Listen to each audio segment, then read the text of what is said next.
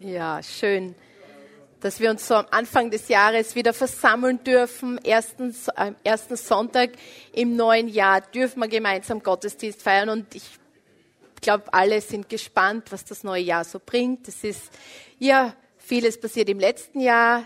Es werden viele Sachen im neuen Jahr passieren, aber wir haben heute schon gehört, wir wollen dieses Jahr am Anfang einfach nutzen, diese Zeit und gemeinsam als Gemeinde eben in diese Fast- und Gebetszeit gehen und so einfach auch bewusst uns neu auf Gott ausrichten.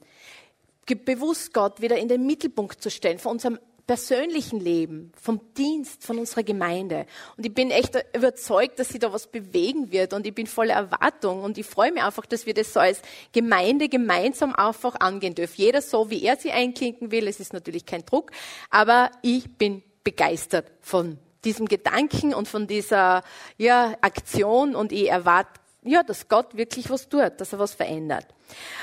Und äh, ja, wir wollen da einfach in dieser Zeit Gott in den Mittelpunkt stellen, ihn anbeten, unsere Sicht wieder, ja, vielleicht klären, so ihn auch bitten um Dinge, weil Gott tut, tut was, wenn wir ihn bitten. Und vor allem auch danken. Wir haben so viel Grund, jeden Tag dankbar zu sein. Oft vergisst man das einfach, weil viele Dinge passieren und es ist so es wird so selbstverständlich, wenn Gutes passiert. Aber ich glaube, wir dürfen da echt Gott so viel bringen. Und eben, wie gesagt, ich bin voller Erwartung und auch voller Begeisterung. Und ich hoffe ja, dass ihr heute auch ein bisschen so diese Begeisterung spürt und erlebt. Und Johannes Hartl, ich weiß nicht, man kennen ihn vielleicht, das ist der Gründer von dem Gebetshaus in Augsburg in Deutschland. Da wird 24 Stunden rund um die Uhr gebetet. Hat einmal gesagt, Gebet ist nicht alles aber ohne Gebet ist alles nichts. Und ich bin überzeugt davon, also ich bin überzeugt davon, dass das eine Wahrheit ist. Wir können so viel tun aus eigener Kraft, unsere Aktivitäten, aber wenn Gott nicht dahinter ist, wenn Gott nicht seine Salbung drauflegt, was hat das für Auswirkungen? Also Gebet ist nicht alles, aber ohne Gebet ist alles nicht. Sicher müssen wir dann auch Dinge tun. Aber ich bin überzeugt davon, dass wir echt zuerst beten, um Gott fragen, was Trauen ist. Auch in unserem Leben, in unserem persönlichen Leben, in unserem Dienst, in Gemeinde. Und ich weiß, Gebet ist ja so ein Thema, da haben viele Christen, auch ich oftmals, so eine gespaltene Meinung. Einerseits wissen wir, das ist so wichtig, Gebet soll sein, es muss sein, es darf sein, wir dürfen beten. Das hat eine Auswirkung, wir kommen Gott näher. Aber auf der anderen Seite merken wir, oder ich merke es oft, wie mühsam es ist oder wie schwerfällig ist es, dass man sich zum Gebet aufrafft, so das persönliche Gebet oder auch dann mal zum Gebetstreffen. Also irgendwie ist es echt so, ich glaube auch für viele andere so ein bisschen ein gespaltenes Thema, obwohl wir wissen und schon gehört haben und immer wieder hören, was Gott tut. Aber es ist, ich glaube einfach und ich bin überzeugt davon, dass Gebet ein Kampf ist. Und ich sage das nicht nur so, sondern ich bin davon überzeugt, dass es jemand gibt, der uns vom Gebet abhalten will. Das ist, e, ja, dass wir nicht zu Gott kommen in sei Gegenwart. Und ich glaube aber, wir dürfen uns dort durchkämpfen. Wir dürfen diesen Kampf angehen mit Gottes Hilfe und Überwinder sein. Weil Gebet ist einfach echt ein Vorrecht, ein Geschenk. Wir dürfen in die Gegenwart unseres allmächtigen Gottes kommen, unseres Vaters im Himmel. Und das ist, wenn wir uns das überlegen, den Schöpfer des Himmels und der Erde dürfen wir uns nähern im Gebet. Wir dürfen Beziehung haben. Und ich lese gerade ein Buch über Gebet und der Autor, ein Amerikaner, Timothy Keller, beschreibt eigentlich voll eindrücklich, dass so, so die, die Religionspraktiken und so, also, dass in allen monotheistischen Religionen Gebet im Zentrum des Glaubens steht, also dort, wo ein Gott angebetet wird. Aber er beschreibt da, dass in allen anderen Religionen, wo Menschen mehrere Götter anbeten, dass man mit Gebet oder unterschiedlichen Gebetspraktiken versucht, mit der spirituellen Welt in Verbindung zu kommen. Und dann ist da eine Studie gemacht worden mit Atheisten und da haben sogar 30 Prozent der Atheisten angegeben, dass sie gelegentlich mal beten. Eigentlich voller Wahnsinn, oder? Und dann haben sie Versuche gemacht, irgendwo auf der Welt eine Kultur oder jegliche Religion ohne Gebet zu finden. Aber es hat nicht funktioniert. Überall war dieses Gebet oder diese Gebetspraktiken da. Dort, wo es Menschen gegeben hat, hat man immer versucht, mit dem Göttlichen, mit dem Übernatürlichen zu kommunizieren. Also beten scheint irgendwie etwas sein, so sein wie ein Urinstinkt. Etwas, was Gott in den Menschen reingelegt hat. Was Gott in seine Schöpfung, in seine Kreaturen, um mit ihm in Kontakt zu kommen. Ich habe das voll interessant gefunden. Um wirklich mit ihm in Beziehung zu treten, zu kommunizieren, seine Nähe zu erfahren und sein Eingreifen. Und die Bibel, wir kennen, ja, in der Bibel steht von vorn bis hinten, von Anfang bis zum Ende, lesen wir von Menschen, die mit Gott Vater, mit dem Sohn Jesus Christus oder mit dem Heiligen Geist in Beziehung treten wollen, beten, mit ihm in Verbindung kommen, ihn anzubeten, ihn verehren, um sein Eingreifen, um sein Wirken bitten. Und ich möchte mit euch heute eine Stelle aus der Apostelgeschichte lesen, wo es um eine echte gewaltige Gebetsbewegung gegangen ist. Und die Apostelgeschichte ist voll vom Wirken des Heiligen Geistes, wo Menschen gebetet haben und wo sie Gewaltiges dann hat. Und wenn ihr Bibel mit habt, dann schlagt es mit mir jetzt einfach die Apostelgeschichte 4 auf und ich werde jetzt einmal einen Abschnitt davon vorlesen. Apostelgeschichte 4 ab 23. Und als man sie hatte gehen lassen, kamen sie zu ihren und berichteten, was die Hohenpriester und Ältesten zu ihnen gesagt hatten. Als sie das hörten, erhoben sie ihre Stimme einmütig zu Gott und sprachen, Herr, du hast Himmel und Erde und das Meer und alles, was darin ist, gemacht. Du hast durch den Mund unseres Vaters Davids, deines Knechtes, durch den Heiligen Geist gesagt, warum toben die Heiden und die Völker nehmen sich vor, was vergeblich ist?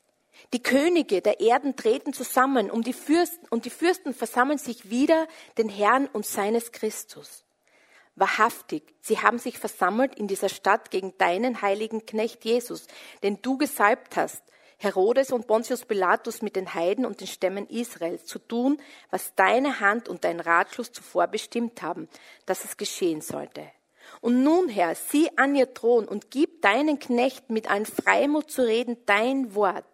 Strecke deine Hand aus zur Heilung und lass Zeichen und Wunder geschehen durch den Namen deines heiligen Knechtes Jesus.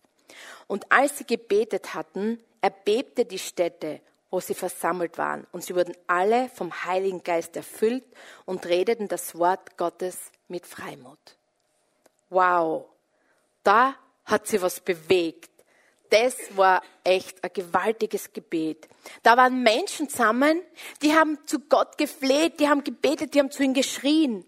Und ich finde dieses Gebet einfach so gewaltig. Da ist so viel drinnen.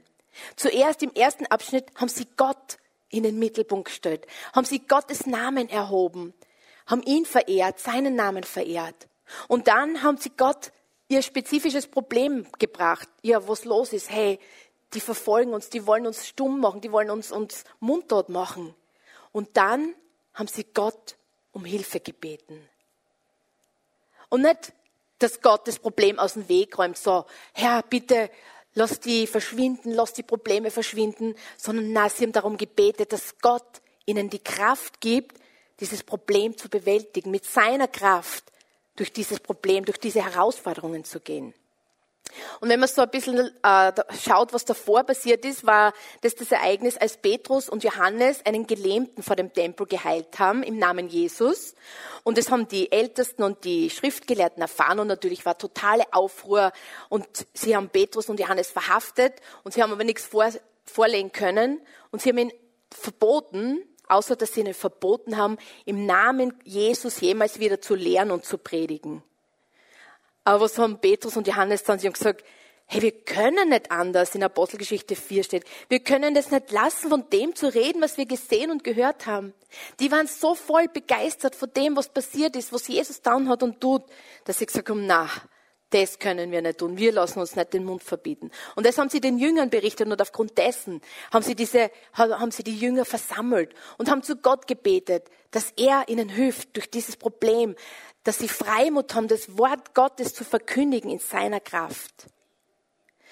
Und für mich ist es so schön, sie haben Gottes Namen erhoben zu Beginn. Sie haben Gott in den Mittelpunkt gestellt.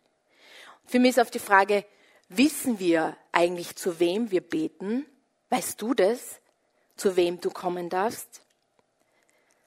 Da steht, als sie das hörten, erhoben sie ihre Stimme einmütig zu Gott und sprachen, Herr, du hast Himmel und Erde und das Meer und alles, was darin ist, gemacht. Wow, ist dir das bewusst? Ist uns das bewusst, dass wir zum Schöpfer des ganzen Universums, des Himmels und der Erde kommen dürfen? Er, der alles kreiert, erschaffen und sich alles erdacht hat. Zu dem dürfen wir kommen, Gemeinschaft haben mit ihm. Also für mein menschliches Gehirn ist das eigentlich viel zu groß. Ich glaube, für uns, unser Gehirn ist es einfach zu groß, um das begreifen zu können. Wir dürfen Beziehung haben zum Schöpfer des Himmels und der Erde. Wow. Und er, der dich und mich erdacht hat, schon im Mutterleib, so wie steht im Psalm 139, 16. Meine Augen sahen mich, da, sahen mich, da ich noch nicht bereitet war. Deine Augen sahen mich, als, da ich noch nicht bereitet war. Und alle Tage waren in dein Buch geschrieben, die noch, nicht, die noch werden sollten und von denen keiner da war. Er hat dich erschaffen. Er hat dich erdacht. Schon lange bevor deine Eltern sich dich erdacht haben oder gewünscht haben oder auch nicht hat Gott dich erdacht. Und jeder Tag steht in seiner Hand geschrieben, vom ersten bis zum letzten. Wow, du bist wichtig in seinen Augen. Und er, der Schöpfer des Himmels und der Erde und der, der dich erdacht hat, hat sie klein gemacht und ist auf die Erde gekommen, um uns zu begegnen in seiner Liebe und Barmherzigkeit, so wie es im Philipperbrief, wie wir da lesen, 2, 6 bis 8. Er, der in göttlicher Gestalt war, hielt es nicht für einen Raub, Gott gleich zu sein, sondern entäußert sich selbst und nahm Knechtgestalt an, war den Menschen gleich und der Erscheinung nach als Mensch erkannt. Er erniedrigte sich selbst und ward gehorsam bis zum Tod, ja bis zum Tod am Kreuz.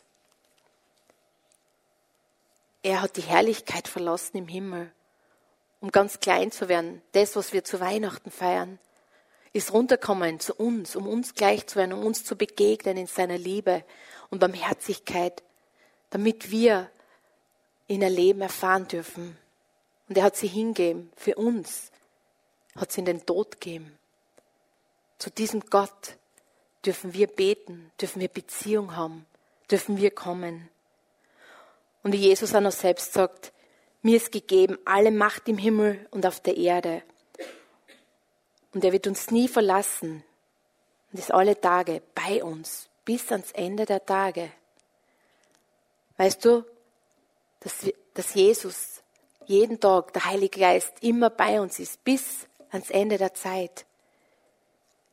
Wir dürfen mit dieser Beziehung, in dieser Beziehung, in dieser Gemeinschaft täglich leben ist uns das immer bewusst, zu wem wir da beten dürfen. Wir dürfen wie, kommen wie ein Kind zum Vater. Und das ist die Haltung. Welche Haltung haben wir im Gebet? Welche Haltung hast du? Es ist echt ein Vorrecht, dass wir kommen dürfen. Und ich habe in der Bibel ein Gleichnis gelesen, das Gleichnis von der bittenden Witwe, die zu einem ungerechten Richter kommt und um ihr Recht bittet. Und das lesen wir im Lukas 18. Er sagt ihnen aber ein Gleichnis davon, dass man alle Zeit beten und nicht nachlassen sollte und sprach, es war ein Richter in einer Stadt, der fürchtete sich nicht vor Gott und scheute sich vor keinem Menschen. Es war aber eine Witwe in derselben Stadt, die kam immer wieder zu ihm und sprach, schaffe mir Recht gegen meinen Widersacher. Aber der Richter, der, ja, der hat niemanden gefürchtet, weder Gott noch Menschen. Und er hat sich vorerst von der Witwe überhaupt nicht beeinflussen lassen von ihrem Gebet und ihren Bitten. Aber was hat die Witwe gemacht? Die hat sie, hat sie sie abwimmeln lassen? Nein, die hat gewusst. Sie hat gewusst, welches Recht sie hat. Was immer diese Geschichte war, aber sie hat gewusst, sie will auf ihr Recht beharren. Sie will ihr Recht herausfordern. Und sie war lästig, sie war anhaltend und hat nicht nachlassen bis dieser Richter schlussendlich kapituliert hat und gesagt, bevor irgendwas Schlimmes passiert, will ich ihr Recht verschaffen. Und dieses Gleichnis zeigt uns einfach auch diese Haltung im Gebet, dass wir dranbleiben sollen, dass wir nicht nachlassen sollen. Und das Bild vom Richter ist keinesfalls ein Bild auf Gott, weil Gott will, dass wir zu ihm kommen. Er will, dass wir, ja, unser Herz bei ihm ausschütten. Er wartet darauf, wie ein Vater auf seine Kinder. Aber es geht darum auch, diese Witwe hat gewusst, was ihr Recht ist. Und sie wollte dieses Recht in Anspruch nehmen. Sie hat sie nicht abwimmeln lassen. Und sie ist dranbleiben. Weißt du, dass du das Recht hast, zum Allerhöchsten zu kommen? Weil du ein Sohn, weil du eine Tochter des Allerhöchsten bist. In dem Moment, wo du Jesus Christus als deinen Erlöser angenommen hast, bist du eine Tochter, ein Sohn des Allerhöchsten. Und du hast das Recht, in seine Gegenwart zu kommen. Du brauchst nicht drum kämpfen oder, oder irgendwie die verstecken, sondern du hast freien Zugang. Wir haben freien Zugang zu unserem himmlischen Vater. Wie herrlich ist es. Wir haben das Recht, zu unserem himmlischen Vater zu kommen. Diese Witwe hat auf ihr Recht beharrt und wir dürfen mal in dieser kühnen Haltung zu Gott kommen, vor seinen Thron, ihn bitten, ihn anbeten, ihn loben und preisen, weil wir Söhne und Töchter sind. Und ich glaube, jeder, der Kinder hat, weiß, wenn ein Kind irgendwas will oder braucht, überlegt es nicht lang, na, eigentlich im Normalfall, na, soll ich jetzt zur Mama gehen? Soll ich um diese Süßigkeit fragen? Oder soll ich mich lieber zurückhalten? Oder einfach mal still sein? Also ich kenne, die wenigsten Kinder sind so, denk mal, jedes Kind, hey Mama, Papa, ich will das jetzt haben, bitte, bitte, bitte gib mir das. Und Kinder können da voll beharrlich und nervig sein und lästig. Also ich arbeite mit Kindern, aber jeder, der selber Kinder hat, weiß das sicher. Wenn ein Kind was will, ein Kind sagt es ohne Zweifel, ohne Umschweifen und bleibt so lang dran, meistens, bis es das bekommt. Aber wir dürfen mal in diese Haltung kommen. Wir sind Kinder, nicht, dass wir nur Gott immer bitten, sondern einfach in seine Gegenwart. So, ja, einfach hey, wir dürfen zu unserem Vater kommen, zu unserem himmlischen Vater, unser Herz ausschütten. Wir dürfen ihm sagen, was uns bewegt, was uns beschäftigt, wo wir Not haben, wo wir Sorgen haben. Er hört uns. Er will uns hören. Er will, dass wir zu ihm kommen. Er will, dass wir in dieser Beziehung, weil ich denke mal, das ist in jeder Beziehung zwischen Eltern und Kindern, wenn die Beziehung gut ist, dann haben die Kinder das Vertrauen, dann haben sie keine Angst zu kommen. Oder so, ma, darf ich das jetzt fragen? Schimpft mein Vater oder meine Mama, sondern da ist diese Offenheit, dieses Vertrauen, diese Liebe da. Ich darf kommen, weil mein Papa, meine Mama darauf warten. Ich krieg vielleicht nicht immer das, was ich will, aber ich darf kommen. Und in dieser Haltung dürfen wir auch wirklich zu Gott kommen, zu wissen, wir sind berechtigt, wir sind Kinder Gottes, wir sind freigekauft, wir haben Zugang zum Allerhöchsten. Und das ist wunderbar. Und warum? Warum beten wir eigentlich? Warum betest du? Denk mal, ein Grund ist auch, um Gott immer näher und besser kennenzulernen, in seiner Gegenwart zu sein, sich verändern zu lassen, seinen Willen zu erkennen für, fürs persönliche Leben, dass sich was verändert, um sein Wirken, um Wunder, um Heilung, wie wir das auch gelesen haben in der Apostelgeschichte in unserem Abschnitt. Dass Gott eingreift, dass er Dinge verändert, Situationen verändert, uns verändert. Und es zeigt uns ja immer wieder, also mir, dass ich voll abhängig bin. Ich bin zwar ein Mensch, der gern so die Kontrolle hat und immer wieder versucht und immer wieder gibt es Situationen so im Leben, auch gerade wenn es so jetzt um gesundheitliche Dinge geht oder so, denke ich mir, ich habe eigentlich habe ich nichts in der Hand. Ich habe gar nichts in der Hand. Aber dann ist so schön, zu Gott zu kommen, zu wissen, er verliert nie die Kontrolle.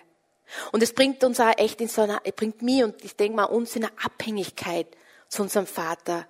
Dass wir uns nicht auf unsere Kräfte, unsere Weisheit und ja, auf unser Können vertrauen oder bauen, sondern dass wir echt angewiesen sind auf Gottes Gnade in unserem Leben und über unser Leben.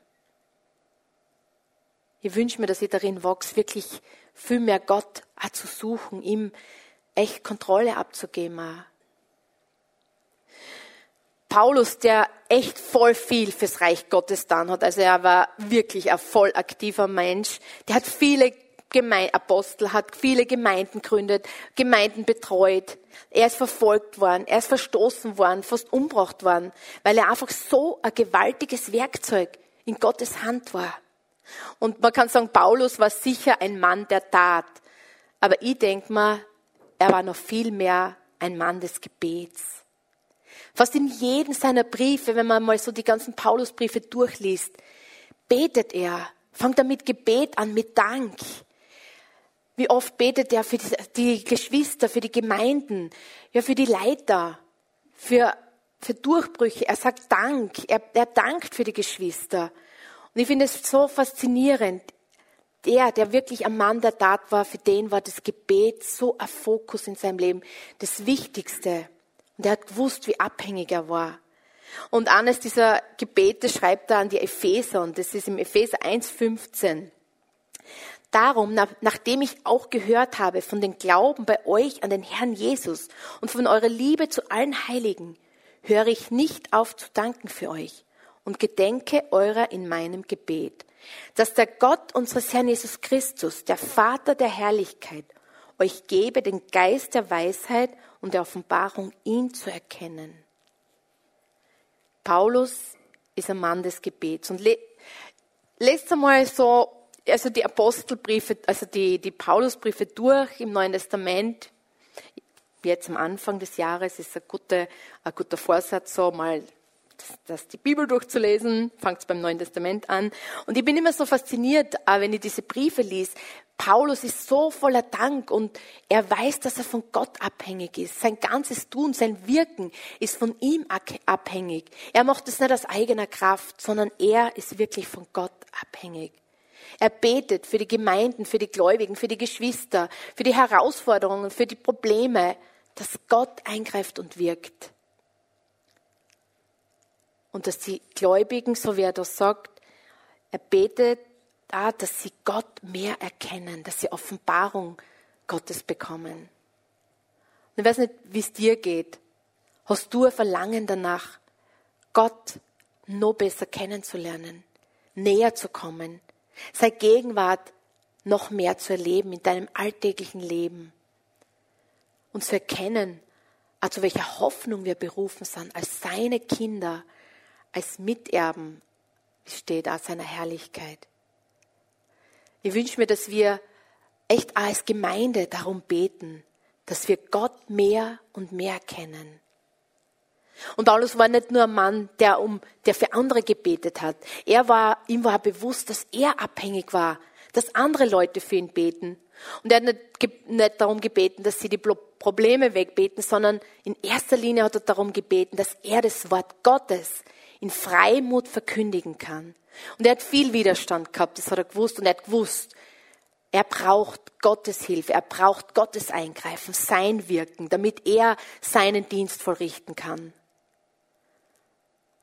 Ja, es ist wunderbar zu sehen.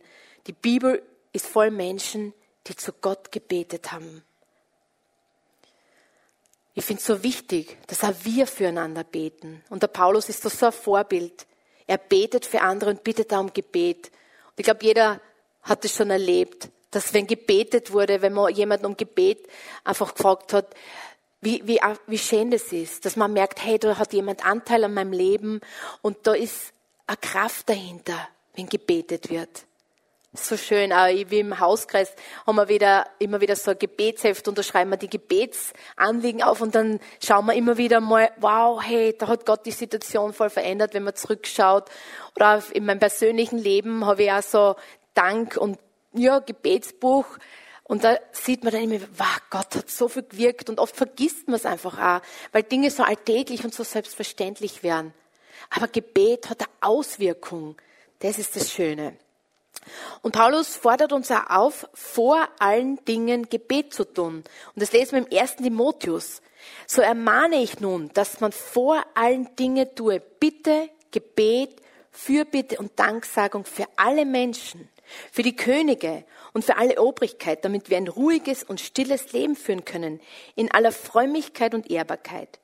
Dies ist gut und wohlgefällig vor Gott, unserem Heiland, welcher will, dass alle Menschen gerettet werden und sie zur Erkenntnis der Wahrheit kommen. Paulus sagt, ermahnt, ermuntert, dass man vor allen Dingen, manchmal ist ja so, dass man sagt, na ja, wenn nichts mehr geht, dann beten wir halt.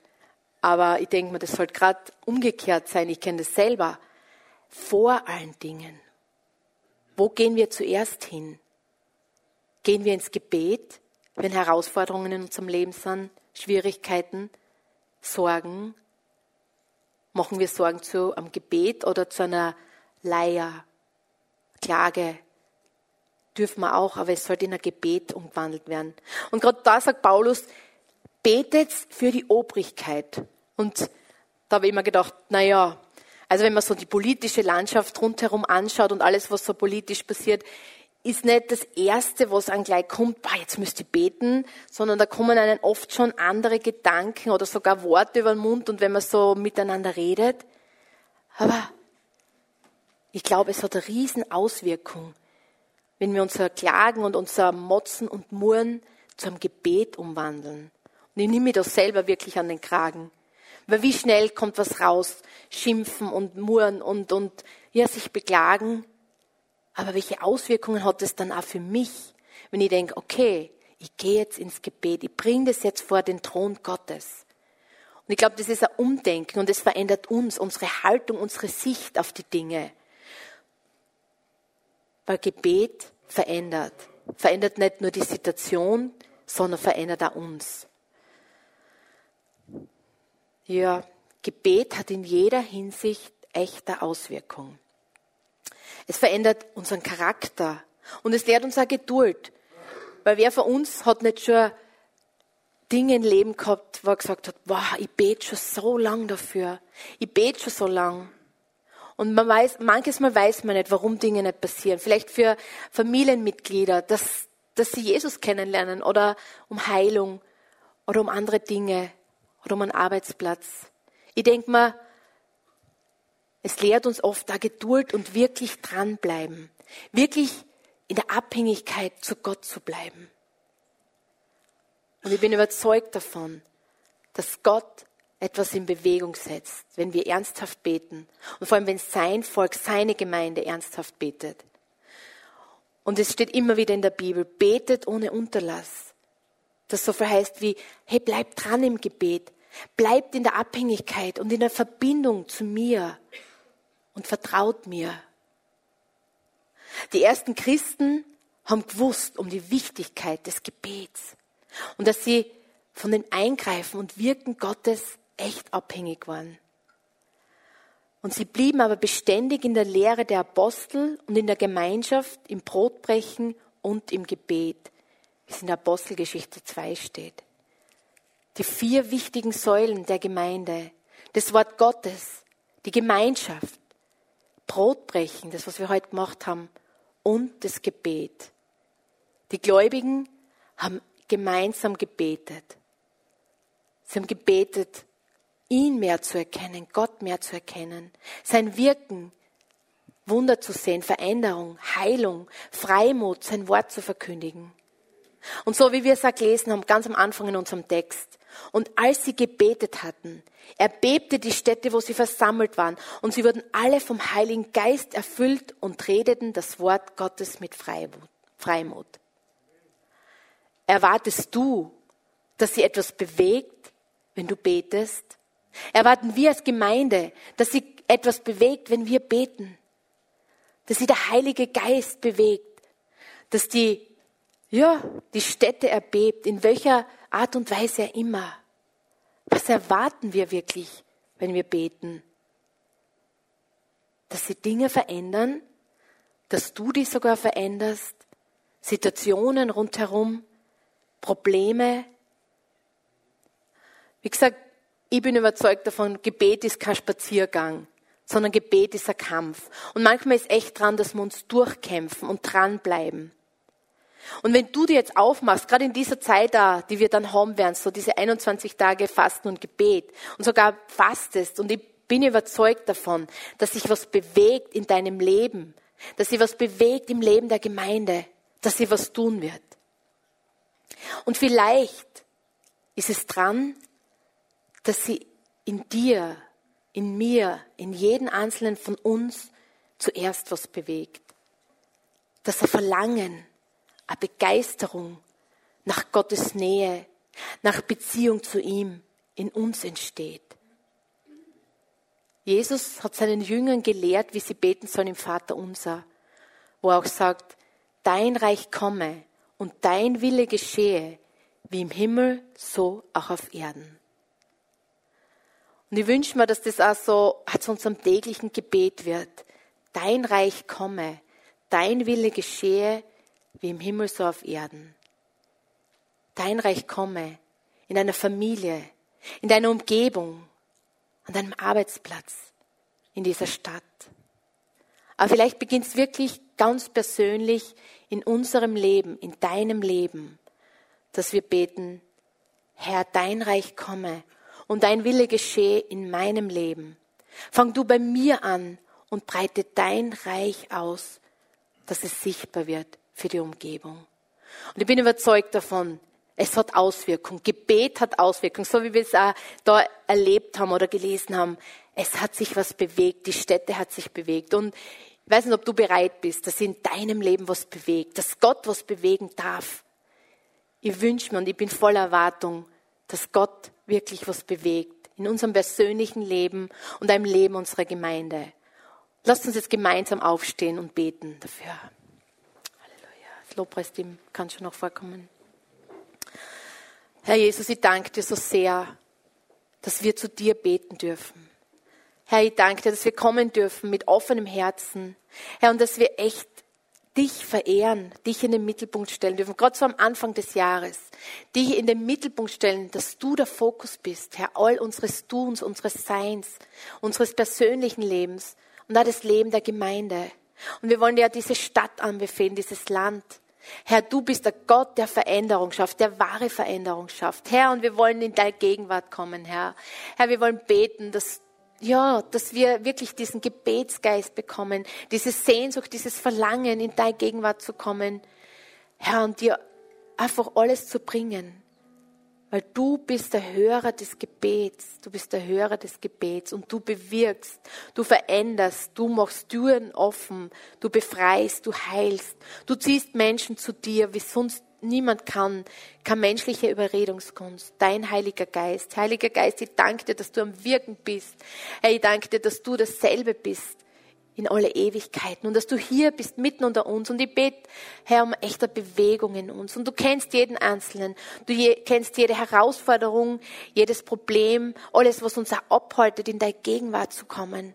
Heiliger Geist, wir bitten dir um eine neue Bewegung in uns.